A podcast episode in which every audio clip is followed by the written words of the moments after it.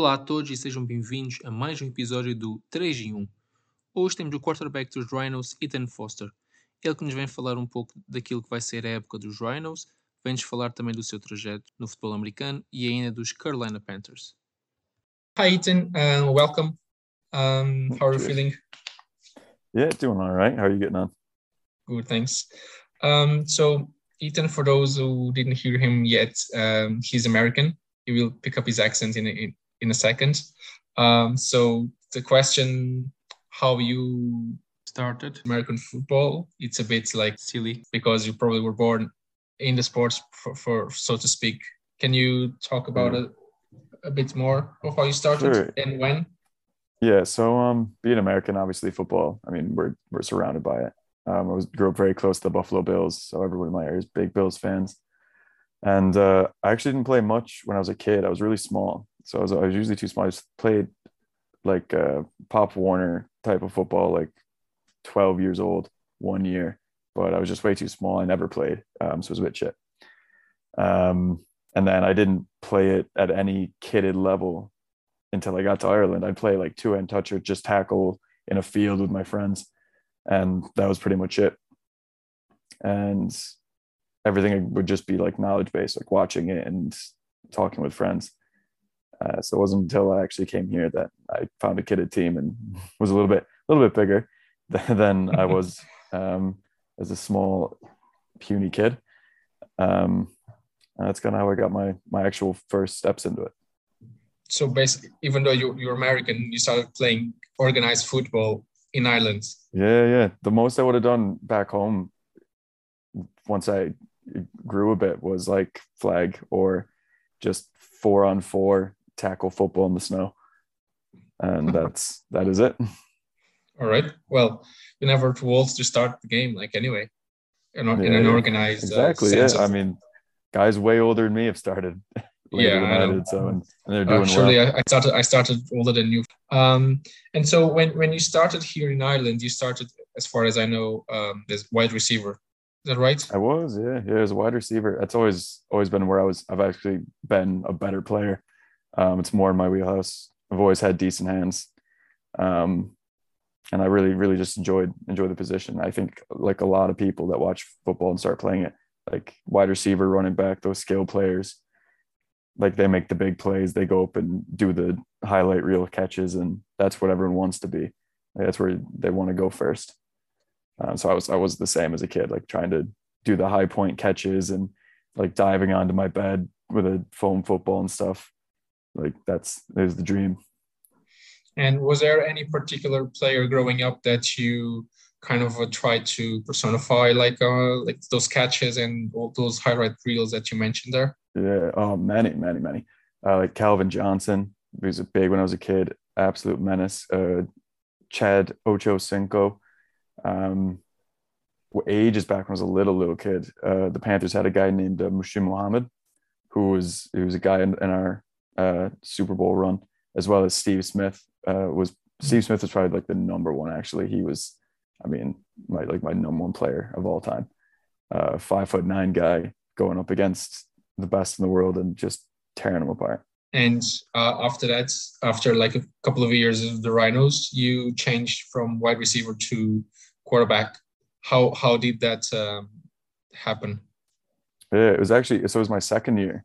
Um, we just after the first year, um, we had we had a quarterback in Stephen Mooney, and at the end of the season, um, we found out that he was he was moving on um, to another team. So it was like, wow, we have this huge gap gap to be filled, and just at the time, it was I was the most suited. I had you know decent arm just because I grew up with the sport, so I'd been throwing a football for years. I understood the playbook. I understood the positions. So it just it was a good fit, and I was happy to to try to take it on and do my best. Um, but it was it was very much just like a spot need to be filled, and I guess I'm the next man up, and I'll I'll try my hardest to make it work. And did you again like as wide receiver? Did you for quarterback position? Did you try to inspire yourself in somebody or just Yeah, yeah. Like, oh, like- Cam Newton, baby, Cam Newton, all the way. I know I'm probably about 100 kilos lighter, shorter, weaker, but yeah, no, Cam Newton. Like, I mean, always I've always been fast, so and I knew that my legs were better than my arm was. So it's definitely Cam Newton style of play where you know running is going to come first and passing will come second, and uh, that's I, I think we built an entire playbook around that philosophy. Basically, you you you're type of a QB that you run first and throw second. Oh yeah, dual dual That's threat your- all the way. Yeah. It's, yeah, yeah. Well, one and a half threat anyway. So you, for example, the game that um, the Super Bowl that uh, Patrick Mahomes lost, the last one against the uh, Bucks, that he ran for like in total for like 500 yards, but just nets, just 50 yards. Yeah, That's yeah. typically your your type of Yeah, game. yeah. Would you say? Yeah, especially when we have games where we only have, you know, five linemen and, and one of them gets hurt and it's we're just starting to put in players where we can and you know, it's tough on on guys to play out of position. So there's a lot more running in the backfield when when we have to do that kind of stuff. Yeah, I bet. And uh, you're saying that um, you're a Panthers fan, and how are you? Well, we have our, our faults. There are people that support Jets. No offense. That's true. Yeah, yeah. Not much no offense, Giants even. Yeah, that's true. um, and uh, so, as, as a Panthers fan, how do you see this uh, the current of the in the NFL the carousel of the QBs? Like everything basically started Yeah. with Rodgers, or what we all suppose it will be starting with Rodgers, and he stayed, and everything obviously Yeah, yeah. a bit. Uh, how do you see that? Yeah, no, I, I agree completely. I mean, there are so many teams looking at what Aaron Rodgers was going to do. And once he stayed and signed, that's when every other team was going to make their decision on what they wanted to do. Um, and it just creates a domino effect. And the fact that um, Watson, who was a player that, I mean, maybe not even going to ever play in the NFL again, to now probably you're going to be able to play this season. So that's two huge motions that are flexing in the quarterback world and making these teams make huge decisions. Whereas like last year, I mean, we picked up Sam Darnold for like two late round picks. And now Watson's probably going to go to a team for multiple firsts, multiple seconds, and two or three players. Similar to how uh, Russell went to the Broncos, and was a huge trade package. And I think it's all stemmed from kind of the, the Rams' solution to winning a Super Bowl, which is, you know, throw every pick in- in the bin and just sell them off for decent players and then win the chip and figure out what's going to come next. And um, do you think that for for Watson, whatever team makes a trade happen, do you think the the package that we saw from Wilson is that the starting point, or is that something like Yeah. Oh, too steep sure. for Watson? No, it's it's definitely the starting point because I think just because he's so much younger and teams will, from what he's done with what's been a fairly mediocre team that's been built around him for most of his career. Um, that includes his coaches. Just what he was able to do, I think teams are going to want to see what he can do with what what they have. Like, I mean, Panthers have CMC and DJ Moore. Um, the Saints have Alvin Alvin Kamara and that that vicious defense. And Michael so people Thomas. are going to pay for him. Yeah, people. Michael Yeah, Thomas is still on the team. yeah, for now. Well, for now, yeah. yeah, we'll see. Like they're going to pay it. They're absolutely going to pay it, whether it's right or not. Whether it's a good decision. I mean, it's left to be left to be seen. But I, I can see his trade package being much more than what Wilson's was, given that he's so young. But don't you don't you think that um, if you take in consideration what happened for the last Mm. year, that that might bring the the price a bit down because of like he might he might be suspended even. Yeah, it won't. It unfortunately, like I, I, I think it should, but it won't. Uh, I mean, it's the NFL. I mean, you, when you win games and you, you put up stats, people usually forget what you've done pretty quickly. So I think that's that's very likely to happen.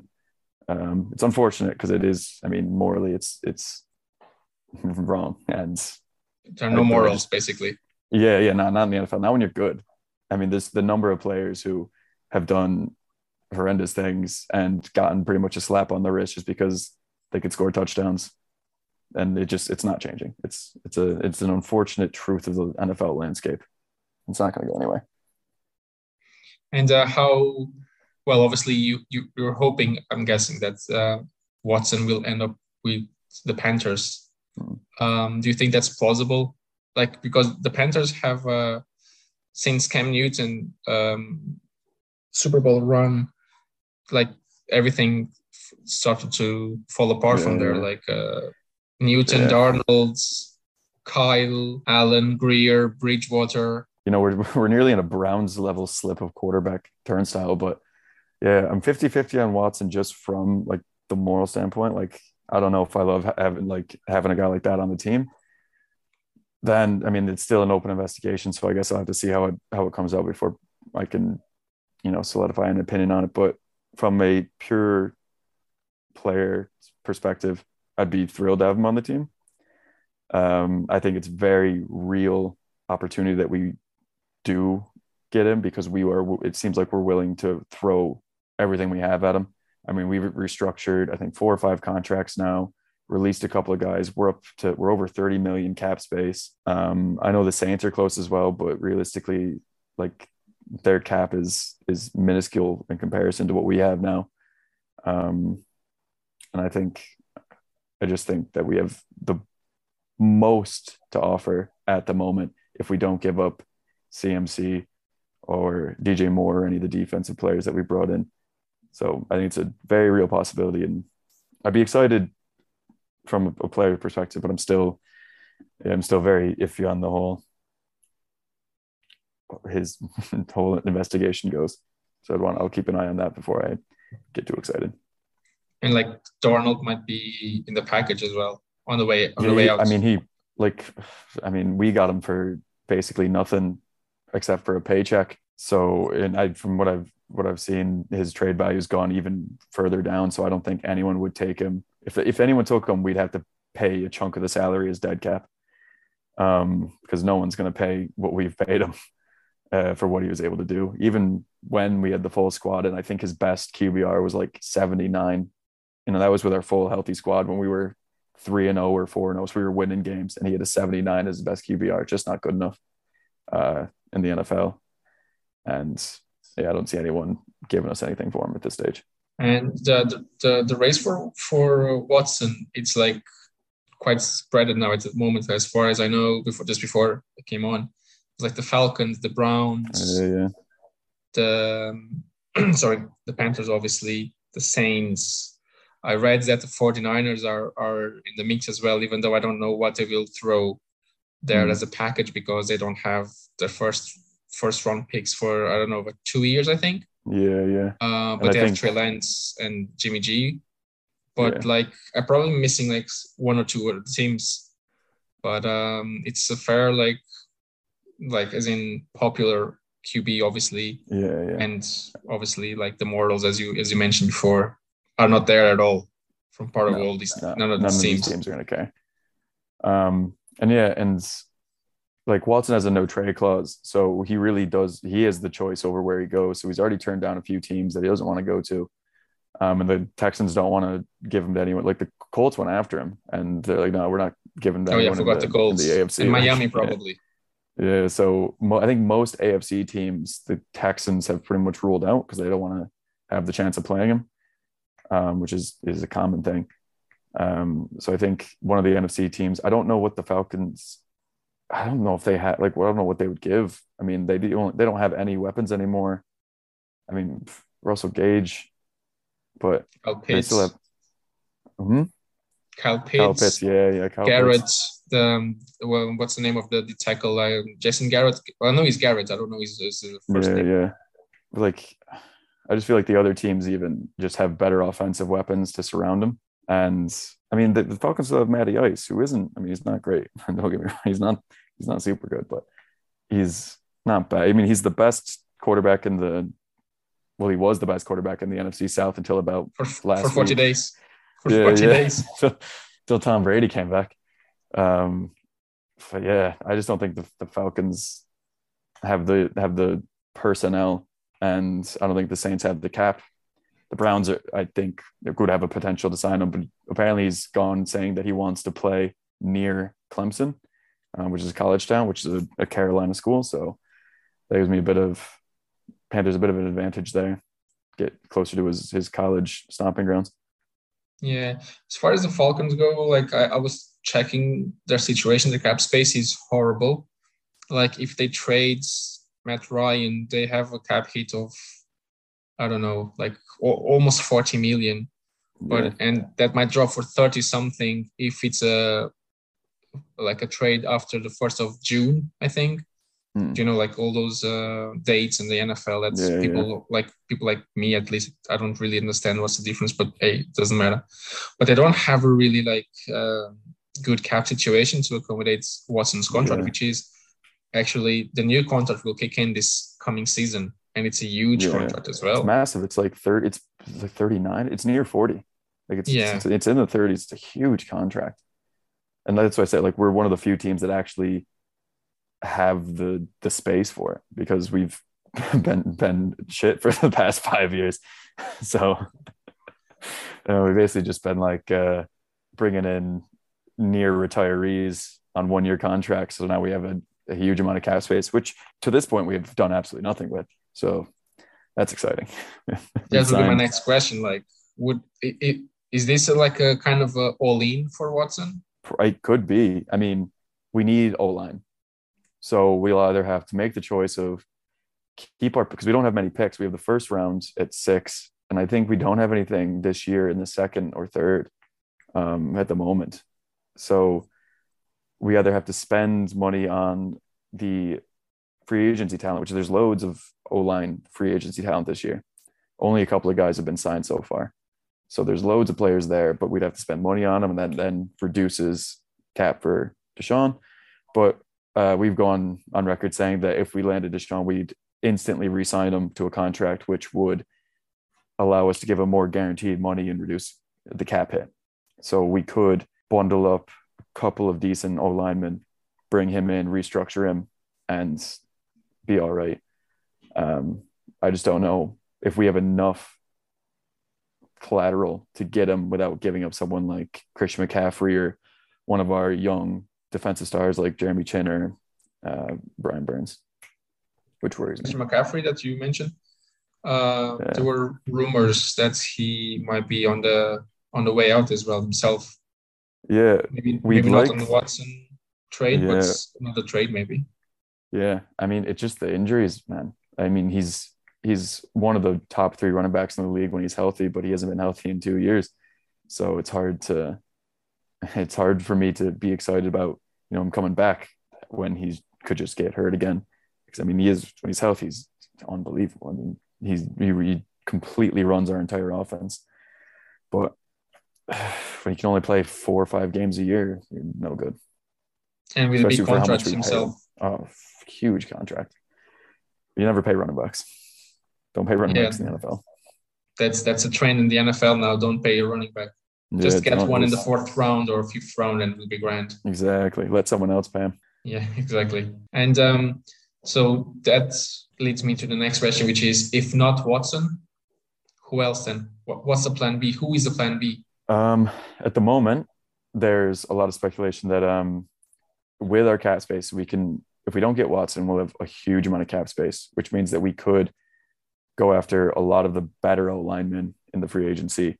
And with our sixth pick, we could take uh, Malik Willis from Liberty. He is, um, I mean, there's not a lot of great QBs in the draft this year, so I'm not actually super excited to take a QB in the draft. But he's really athletic. He went to Liberty, uh, which it isn't a great school, so it's it's really hard to get excited about these quarterbacks this year. But um, that's I think our current backup plan. Um, otherwise, we may just try to bolster the line and see if Darnold can perform behind the better O line. But I mean, again, even when we were healthy, he was he was bang average at best, which is And uh, and uh, like, would you say that? Um, well, about the Liberty kids, he he came from Auburn to Liberty, yeah, and like, I don't know. I always have this. Um, always had this opinion about the QBs coming from from college that it's a 50-50. It's a flip coin. it is. Yeah, it is. That's true. I mean, some of the Look at Darnold's year. put up the- yeah, Baker Mayfield, Darnold. The only Josh good Allen. QB, yeah, the only good QB, obviously, it's like their um, Lamar Jackson. He was Yeah, a- yeah. The, the the last pick in the first round. So like Darnold has been disappointing, disappointing all season. Same with Baker Mayfield. I think it's fair to say Yeah. that he's not like playing as a first No, he's not. He's first choice. he's- so No, he's another one that's you know pretty much been high ceiling, high risk every game he plays. He, you know, you have you have quarterbacks like Alex Smith who he'll never lose you a game, but he'll also probably never win you- a game on the line. Whereas Baker is either going to win you a game or he's going to lose you four, which is you know unhelpful when you're when you're trying to build a playoff team, especially with the players he's had. He's had unbelievable offensive and defensive personnel on his side and doesn't put up what he should be doing as a number one pick. And then yeah, Darnold as well, Josh Rosen, all these lads who mainly came from really big schools, stuff like I think Darnold's USC, um, Baker obviously uh, Oklahoma, um, yeah, but then like you have these unbelievable quarterbacks and Josh Allen and Lamar Jackson who came from uh, Louisville, who's not known for quarterbacks, and I think Josh Allen was like uh, Wyoming. yeah, Wyoming. Um, you know, it's so maybe yeah, maybe Liberty is the school where quarterbacks come from, and I should be. I just as as a Panthers fan for this long, I really do my best to limit how excited I get before the season comes, because uh, it just kills. Like last year, um, my mate Andy, who you know is a Broncos fan, and him and I were sitting, you know, at the tables on Sunday nights, just absolutely jazzed for the first four weeks. You know, both of us went four and zero, and then all of a sudden, five and ten came around, and it's like, cool, there goes that season. We're back of the pack again. Awesome. Yeah, and um, or you're talking about the, the Broncos there, uh, and his team, and like they landed um, Russell Wilson, which, as we- as we spoke briefly before, he probably will change the landscape there in- Denver. Oh, yep. I mean, he's played with, I think statistically, like one of the worst O lines on average per year because he's like the most hit quarterback in the past 10 years. Um, he's, you know, he's been lit up his entire career. Um, he's had a few years where he's had very mediocre offensive players. Um, it's only the past few years we got, you know, DK Metcalf and Tyler, Tyler Lockett and Chris Carson, but who didn't actually play last year. So I think with, you know, guys like Jerry Jeudy and Courtland Sutton and the defense that the Broncos have, and they have a decent O line. Well, they have at least a better O line. That I mean, it could be like a Matt Stafford situation here where he shows up and then you go straight to the Super Bowl because he's. I mean, he is unbelievably talented. He's a weirdo, but he's very talented. But like the AFC West, it's like it's No, tough now. competitive. Yeah, it's, it's That's like- I'm very happy not to be in that division at all. If I can see like a like say three, maybe four clear favorites from the NFC, like the Rams, the Packers, and now the Bucks again. Yeah, uh, and the Cowboys, like okay, the Cowboys are always the Cowboys, so they they always show a lot of potential, and then they obviously yeah, like, yeah. they drown like yeah. But uh, the AFC, like you might have one or two favorite teams per division to make the Super Bowl. Yeah, there's. I mean, all the competition is in the in the AFC now. Um, I mean, the you know the West with with the Broncos, Chiefs, and the Raiders and Chargers, unbelievable. Um, with like with the worst team in that division, arguably being the Raiders, who went to the playoffs, Yeah, and without Look without at the other- coach. Yeah, in like with it's the interim coach.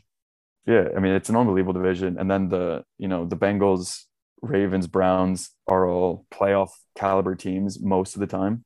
The know the Steelers, Steelers- made made the playoffs. Yeah, but now they don't have Big Ben and they have Mitch Trubisky, so I left them left them out. Yeah, I know, I know. for I this coming year because that. who knows who knows what they'll be like. But hey, like, um, But still, it's it's such a competitive. It's the AFC has so many competitive divisions where the NFC is basically just the most competitive division in the NFC is the uh, Giants, Cowboys, Eagles, and, and Commanders, just because they're all so middle of the table together that I mean they were like what every like the worst team in that division was in the playoff hunt until like week 16 or something. yeah, something like that. Yeah, They're like they're all so just like not great together that they com- they make decent records. Whereas like the Panthers just get blown out every divisional game by either the Bucks or the Saints, and sometimes the Falcons, and the Bills just run their division now. Even though well, I mean the Patriots are always competitive as long as Bill Belichick's there, just because he's a freak, like smartest man on the planet when it comes to football. But yeah, or sorry, that was AFC as well. Yeah, yeah, and AFC as well. Like the Yeah, exactly. Bills, Patriots, Dolphins.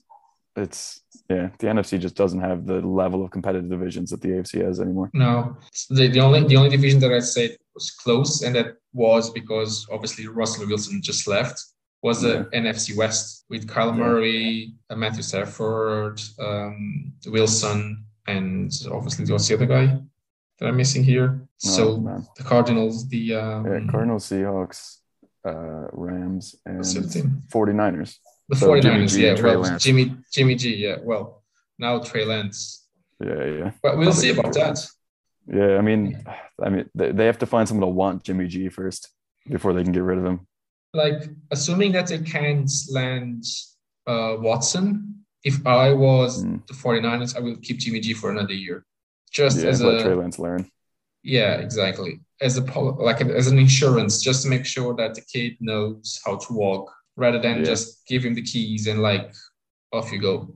Yeah, yeah. I mean, it, that doesn't work for so many rookies. And I mean, like, look at Patrick Mahomes. He didn't start until what year three, year two or three, Yeah, and came out and was unbelievable. I, yeah, you know, year two, I think. I think he started one to- one game as a rookie, and then he took off Yeah. from starting the second year.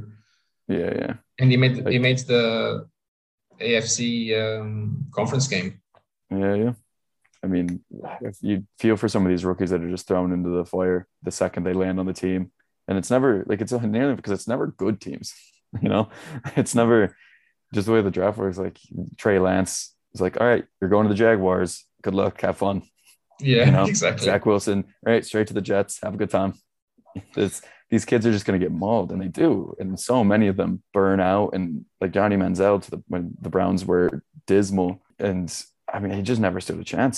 Yeah, true. never, no one's going to succeed in that environment, and you just you, you feel for them. They they need to sit a bit. You know, teams are all too ready to fire off a journeyman level veteran to get their Yeah. the rookie in, and it just doesn't work so much. Exactly, because they they I I- I guess that's they saw what happened with Mahomes, like transition Yeah. from Smith to Mahomes, and they just like okay, so this is it. This is this is the way. Not always. No, it's Not not. always. Like I mean, Aaron Rodgers as well sat behind Brett Favre for years uh, before before they let him have the reins, and I mean, he's one of the best to play the game. Tom Brady as well was behind Bledsoe. Um, the different You know what- circumstances. The plan Yeah, was never to start Brady because like Bledsoe just got injured. yeah, yeah. You know, eh, there's very few quarterbacks who have stepped onto the field first day of their rookie season and just been great or had great careers. I mean, Peyton Manning's probably one of the only ones I can think of, and his rookie year was terrible. I mean, he Yes. still holds the records for most interceptions in a season. Yeah. as a rookie. You know, it's and it's it's like a good number, like ahead of the next guy. So it's it's just not a it's not a winning formula. It's it's a really it's a bad numbers game, and you feel bad for some of these rookies who have to come in out of college and just get pummeled by people. It's unfortunate. And uh, but like going back um, and to give you some hope as a Panthers fan, like see like Mahomes came from Texas Tech, which is not Yeah. known for being like a big big college. Well, it's better Yeah, than yeah. Liberties, I'm assuming. But like I hope I think so. Yeah. there you go. See, that's Hey, fingers crossed. you You know, now. We'll see. Again, I'm gonna I'm gonna do my usual and keep my my optimism meter a bit low until, of course, until we go undefeated for the first three four games. Then I'll be on top of the world, and then we'll get blown up by the Giants again, like fifty to nothing, like we did this year. And um, speaking of the Panthers, um, what do you make of the um, the coach? I don't like him at all. I don't think he's a good head coach. I think he is one of those guys that you know you you bring out of college and he's just he doesn't understand that it's a different different world in the NFL and it's shown. I mean, his first his first moves as a coach were to basically bring in a bunch of ex Baylor staff where he came from, and you know, it's it's a lot of these people have no no experience at, at that level, and it's it's showing. I mean, we've been out coached in a number of games that are close. I think like this first year, um, two years ago or three years ago, I think we lost eight of our games by less than seven points. You know, it's uh, I think it was like Teddy Bridgewater's first year. It just it's it's not good enough. It's you know the players can only do so much, and then you put them in bad bad positions to make the plays with bad play calling, like bad OCs, bad decisions in the fourth quarter, bad time management, and you're just not setting your guys up to be successful. And the Panthers are not a group of players, or have not been a group of players that can have those kind of situations. You know, they aren't they aren't good enough to succeed with a coach that isn't top five. Not at the Right. moment they aren't anyway. or at least he's not like NFL ready. Yeah, exactly. You know, there's a few teams that have been able to play well with bad. Like the Cowboys have had a few years under Jason Garrett and performed way better than they should have under him as a head coach. And the Panthers just aren't that team. That, You know, we need someone. We need a proper coach. I really hope my my future desires are we sack him after this year and we get Bienemy, uh, Bieniemy. from Kansas City. Yeah, Eric Bieniemy from Kansas City, their OC. I mean, I can't believe he's not left them yet because he's he's been incredible. Um, but I guess why would you want to leave Patrick Mahomes, you know, and Andy Reid? It's it's an incredible staff they have there. But I would really want him as a head coach. Unless So you have hopefully we get him. Watson. Yeah, oh man, see, but then it's it's then I have another fear where like we even get Watson and Matt Rhule can't win with him either, you know.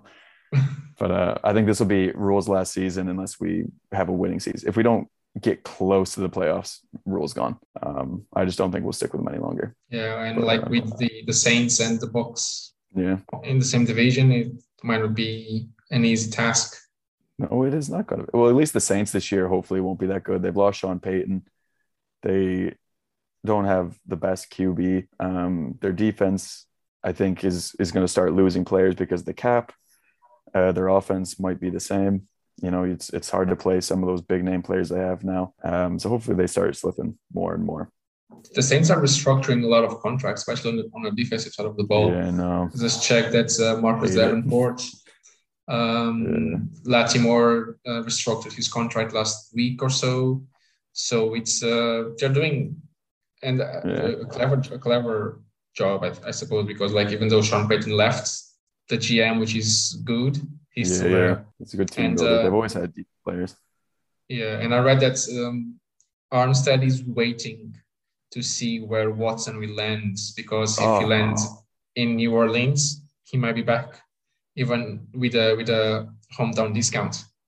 Yeah. Oh man. I wonder. Um, I might, if does that mean if the Panthers get him, will he come to us? Because we could really use more offensive linemen. Well, maybe Watson will come with Armstead. Yeah, yeah. It's like the Because you- Rhinos and the Panthers actually have so much in common because um, both of our our, our O lines have been riddled with injuries and, and you know not having enough people.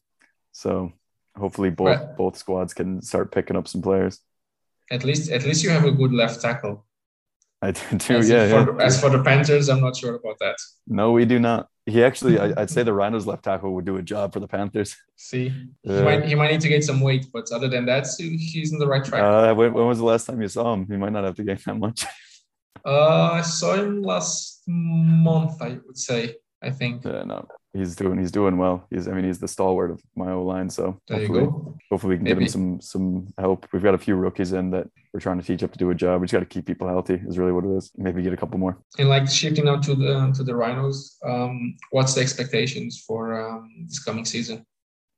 Um, I think to kind of to get up on our feet. You know, we had a, that's that's a tough loss first game against the Cowboys because um, there's there's a few teams that we've played really competitive game against in the past few seasons. Um, the Cowboys and Knights uh, being two of them. We play them a lot, and we've had games go both ways um, where they've won, we've won, Uh, and so to take that loss out the gate is tough. But you know, we knew it. We knew it'd be it'd be difficult with with the number of people we had out. So hopefully, going forward, get get our guys back, start learning this new playbook because it's it's um uh, Coach O'Rourke's first full season uh, with as, as our, our as our head coach. So hopefully we can start uh, really getting to understand this playbook as an offense. Um, we have a lot of rookies on offense, so hopefully we can start getting them up to speed and uh, start making a difference. You know, a playoff run would be lovely. You know, there's a lot of lot of potential for that to happen.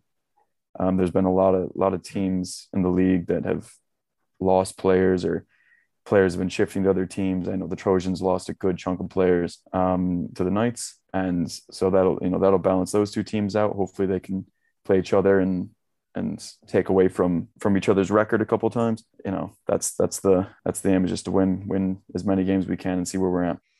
How how is the the, the league? Because I, I didn't check that actually. How is the league um, divided this year? Is like south and north or? Uh... No, I think it's just um, I just think might national just be- league and that's it. I think it might just be one national league if I'm not mistaken. I know because there's I think seven or eight games. Yeah, I think there's eight games this year, and I think you play one team twice. I think we're playing the Cowboys twice, so it'd be actually if I'm I think I'm correct on that. Um, it'll be nice to see them again, hopefully with a more more fleshed out squad, and we can be a bit more competitive against them. Um, and then, you know, the Knights we were able to be able to get uh, the upper hand on last year. I think they're going to be stronger this year, though, so could be another tough game. Uh, the Rebels, you know, we nearly nearly squeaked one out against them. Hopefully, we can be competitive and and try to turn the tide on that one. Obviously, UCD and the Trojans are always going to be, and the Admirals as well. Just tough, tough teams. Um, Panthers again. I think that's a team that if we can pull ourselves together, we can be competitive against. We we didn't do too bad against them last year. Just made a really stupid mistakes, which I think is is at this stage Rhino's uh, philosophy. Unfortunately, is uh, always always get close and then just trip over ourselves. Uh, it's really unfortunate, but um, I think I think we have a lot of potential, and if we can get the offense firing, um, and get a few healthy guys on defense, um, so they don't have to Iron Man the game. I think we can we can do some some some decent stuff this year. And when you say last last year, is actually like Sorry, last Two last three years season. Last ago. season. Jesus, three. It is three Yeah. years ago. yeah, I know. Yeah, yeah. Oh man, yeah. It's it's really been a long time, hasn't it? Yeah, yeah, I know, I know. Strange times, like uh, everybody had to adapt to those times now, and um, Yeah, I know. I was hoping that the other teams would get all fat and slow, but didn't work on the Cowboys anyway. They still hit very hard. just on on your O line, apparently Yeah, yeah, just yeah, yeah. Lads moving to other cities like you and Eric, and uh, doesn't help. Doesn't Yeah. help at all. Uh, okay. Better, uh, better opportunities in other places. without football though, unfortunately. That's true. Yeah, yeah. Start having to see what the commute is. Yeah, I know. Well, I tried that for a while. Yeah, it's a it's a long it's it's a long drive. Jeez, I mean, like it's like uh, seriously, if I'm just counting the the time on the road, it's like four hours up, four hours down, or like three and and something, almost four Yeah, hours. yeah. Might be a bit long to come play football on a Sunday. I know, especially the way down, like after a football game, like your body's Yeah, sore yeah. and you have to drive for four hours. Well, it's fine while you're sitting there. It's it's the movement that that gets you. Yeah, like after you've been sitting down for a while and try like the bus trip after you get, get try to get off the bus. You know, you you had a few cans, so you're in a good mood and stuff, and then you go to move, and all of a sudden your entire body's frozen. It's like, nah, I'm just gonna sit here for a little bit longer. This is fine. Yeah. And the driver like, okay, lads, I need to go Yeah, home. yeah. Just Off the bus, like, hang on, 15, just 15 minutes, more. just yeah, yeah. Do you have an ice pack? Do you have anything, please? but to be fair, I do I do miss like even after like what two years, whatever, like I, I still miss those those Mondays Yeah. where your body is completely like numb and like sore, you can't feel anything at all. Like I still miss It's those nice. ones. it was nice getting back to it. It was really nice being able to play a game. Um, you know, it's we missed it. Uh, even even taking a loss, it's really nice to be back. Well, hopefully that's the um, not the the best start, obviously, but the start of a of a good season. Yeah, yeah, sure. Seven and Rhinos. one's a, a good record to have. Yeah, absolutely. Make the playoffs for the first time in how many years? Well, SBC SBC. playoffs, I, I, well, maybe ever. I don't know if the Rhinos have gone to the SBC play. No, they might have years ago. Might have years ago. I'd have to ask some of the older lads. But it, Maybe when Barry was a rookie. Yeah, maybe. yeah, it's definitely it's it's been a long time for the Rhinos in an SBC playoff game. So hopefully we can get them there. Um, don't know. Um, let me just check if there is any update Did in the, sign meantime. Watson in the past 45 minutes. Uh, no, just just that Von Miller might be heading to Dallas. Oh yeah, I saw that there because uh, Randy Randy Gregory, Gregory to the just- Rams. Shifted there, shifted from like he had contract signs or at least agreed with Yeah. the Dallas Cowboys and uh, Yeah, Rams came in and offered him more. In fairness, you know you can't. no, the. Broncos. Like, Broncos did. oh, the Broncos offered. Yeah, the Oh, yeah, Broncos yeah, got yeah, yeah. Randy Gregory instead. Yeah, sorry. Yeah, and the for other, than that, just Andrew Whitworth that retired, which is Yeah, I saw that. like after Figured. 50, 50 years, it seems like Yeah, I mean, he had to like after the uh, Super Bowl. true. That's the best way to go. Buccaneers are picking up more linemen, so that's good. They got uh, And- Mason off the and they, and they got they got a receiver from the Falcons. I can't remember his name now, but I read that earlier Yeah. That they um, got a receiver from from the Falcons, but I can't remember his name to be honest. yeah, And the sh- shocking move for me was like the, the Jacks got rid of Myles Jack. yeah, very weird. That's weird. I don't know if it's like a cap problem or what. I mean, maybe They don't have a room problem with cap but- because like Mm. they they have the most well coming to this offseason the, the most cap space available. Yeah, maybe it's a locker room Uh, problem then, because I mean, he was their leading tackler, so it's Yeah, it's weird yeah. to just get rid of him. And he's a good player. Like he's um Yeah, he's, he is good. Yeah, so a lot of Weird. teams might be looking for him. Um I think the Panthers could use a middle linebacker. We haven't had anyone since Kuechly left, so well I, I think everybody on the NFL could make a a yeah, the linebacker of his caliber to be honest. yeah, definitely. Um, what else? Then Baker Mayfield won't be included in Brown's offer for Deshaun, which I doubt, but like, yeah, and that's it. And I think, and I hope that the season goes goes your way, team. me too, man. Uh, hopefully, we can get you in one of the games. I might. Well, I don't know. Maybe I might actually. Yeah, we might we might need you to. We, the defensive back is also a very very thin position at the moment. So Wow. Nick puts me on. I will. I will be delighted. I mean, he almost put me on. Like, you know, it's we were we were that close to having the starting quarterback play uh, cornerback. So you know, we we'll need you. we have a new new lad trying. I'm trying to get to take the quarterback role off of me, but now he's got fractured ribs. So He might have need to- to, to, rest to- for a while to- now. yeah, I have to stay at quarterback for a bit longer, unfortunately. All right, Ethan. Look, thank you, thank you for taking the call, and best of luck, man. Cheers. Hopefully, see you soon. Yeah, Everyone. hopefully. Chega assim ao fim mais um episódio do 3 em 1. A música de introdução foi composta pelo Robin Gahan, a música final pelo Vasco Franco e o grafismo, esse ficou a cargo do Diogo Martins. Para a semana teremos um novo convidado. Até lá, tenham todos uma boa semana.